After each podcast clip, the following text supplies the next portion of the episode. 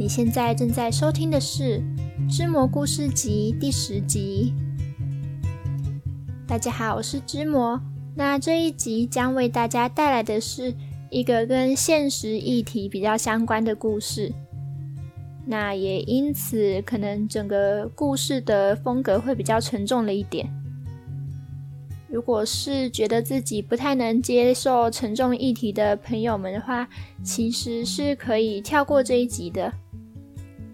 但当然，因为这一集故事是我算是故事集以来第一次去尝试去书写我一直以来逃避或是我一直以来不太敢碰的事情，所以也希望有兴趣的朋友们可以静下来听听接下来所发生的事。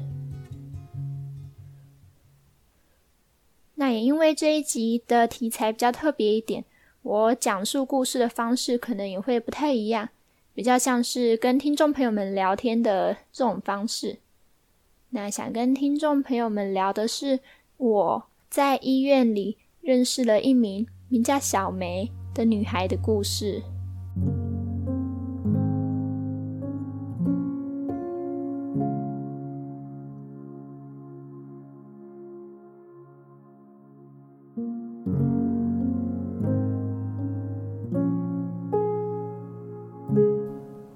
的彼端，第一次与小梅相遇是在医院的楼梯间。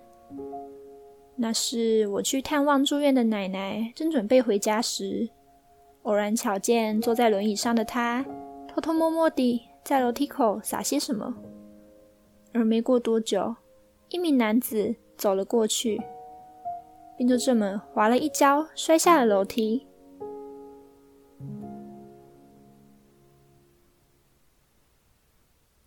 女孩的侧颜是如此的冷漠，而见证这一幕的我，原本打算立刻掉头离去，没想到却被她逮了个正着。你看见了吗？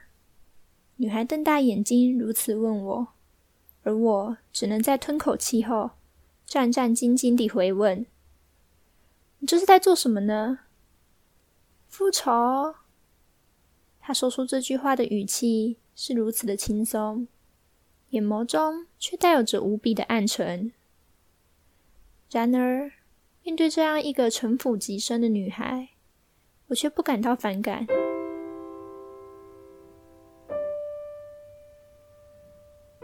在此之后，我常常以探望奶奶为名义来与小梅见面，也因此得以与她越来越熟识。小梅的身上有无数伤口，她的双腿已经瘫痪，只能靠轮椅行动。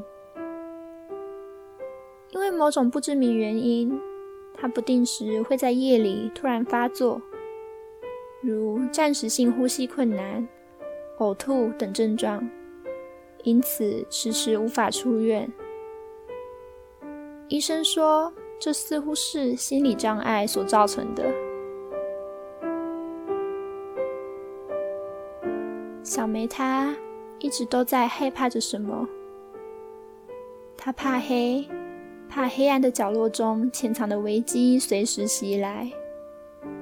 她怕人潮，因为她无从知晓与自己擦肩而过者是否带有恶意。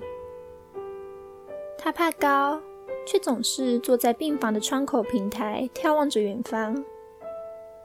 是惧高症吗？我问。是怕我会忍不住想要跳下去的冲动。小梅轻笑着回答。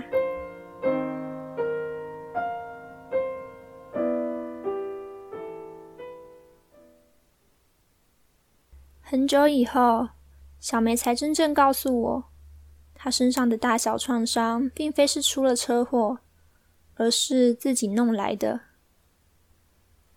自杀未遂。小梅缓缓地说道：“很久很久以前，当她还是个什么都不怕的无知孩子时，曾大剌剌的在大半夜里独自一人走在路上，却因此遭到绑架，并发生了不可挽回的事。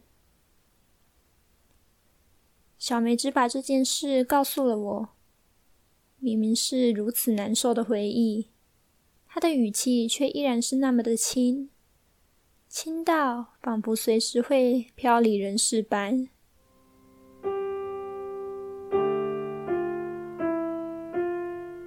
关于小梅的复仇，我擅自去调查了一下。作为复仇对象的男孩，似乎是小梅的男友。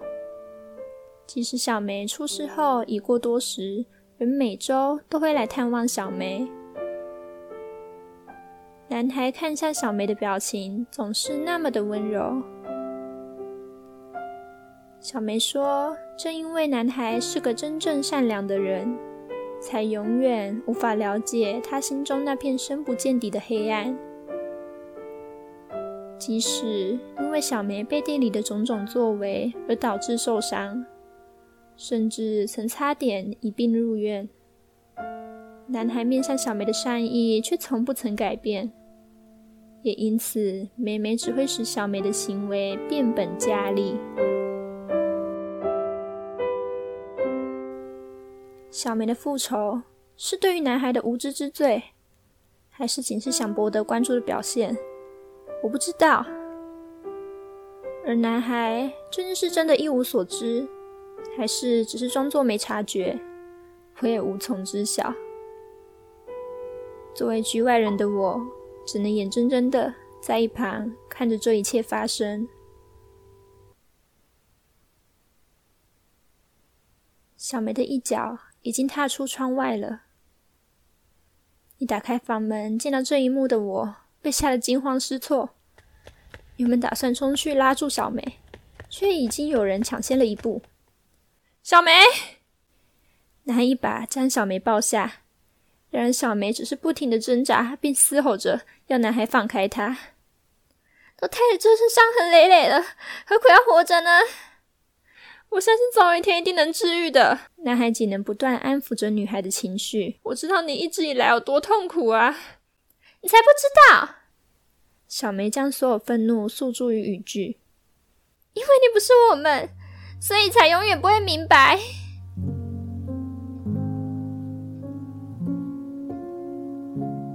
为什么我不是你们呢？随着这一声大吼。男孩一直以来那完美的表象，在此时终于剥落，并逐渐变得狰狞。我也好想成为你们啊！然而，这仅能人于想象的语句却是如此的无力，使男孩只能不停地哽咽。我也想了解你们的痛苦，替你们承受伤害啊！不对。小梅以再小不过的声量说着：“你不该预设，我们是受害者，什么痛苦，什么伤痛的，没有人需要去承担，好吗？”原先充斥着哀怨的眼神，在此时仅剩满满的悲伤。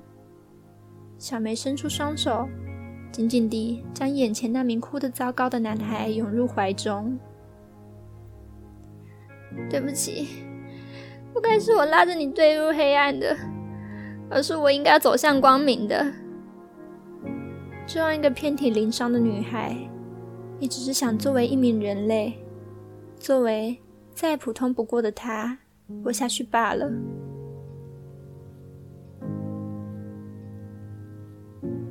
许久过后，怀中男孩的情绪稍有平复，并在最后问了一声。我是你们的敌人吗？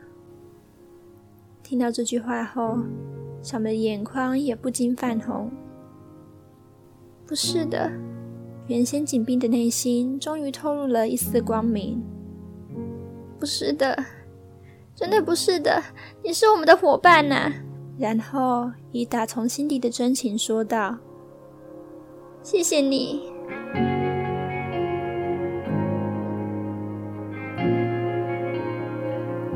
已经什么都不用怕了。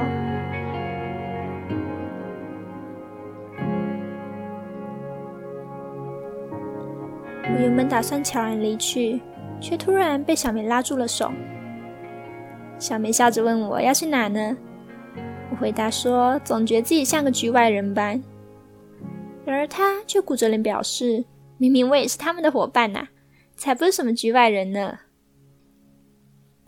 这样笨拙的我们，是否也有着能够改变现况的能力呢？我笑着向小梅说声是呢，然后紧紧地回握了她牵起了我的手。即使有所作为不一定能带来转机，即使越过此处后，彼端可能只会有更多难关来临，我们都于此发誓，定会吸着彼此的手，一同走下去。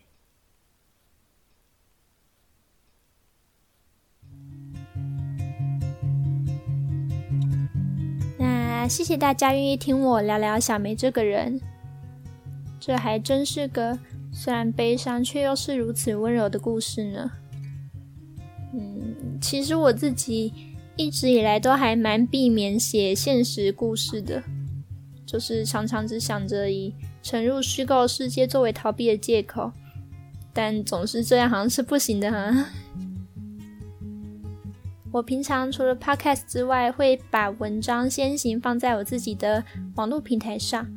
那前几天有读者在看完后偷偷来告诉我，因为自己有着类似的经验。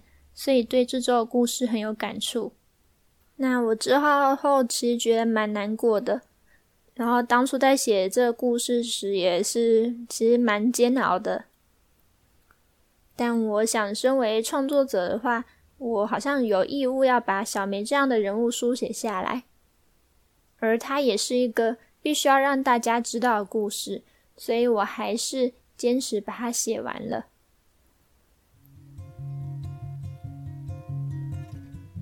那关于这篇故事，其实不只是在听的方面，在用字用词方面，我也做了一些刻意的安排。如果大家有兴趣的话，也欢迎到 Facebook 或 Instagram 上面看文章版本，或许会有一些不一样的体悟，也说不定。那《织魔故事集》第十集就到此结束，感谢大家收听。我们下次再见喽，拜拜。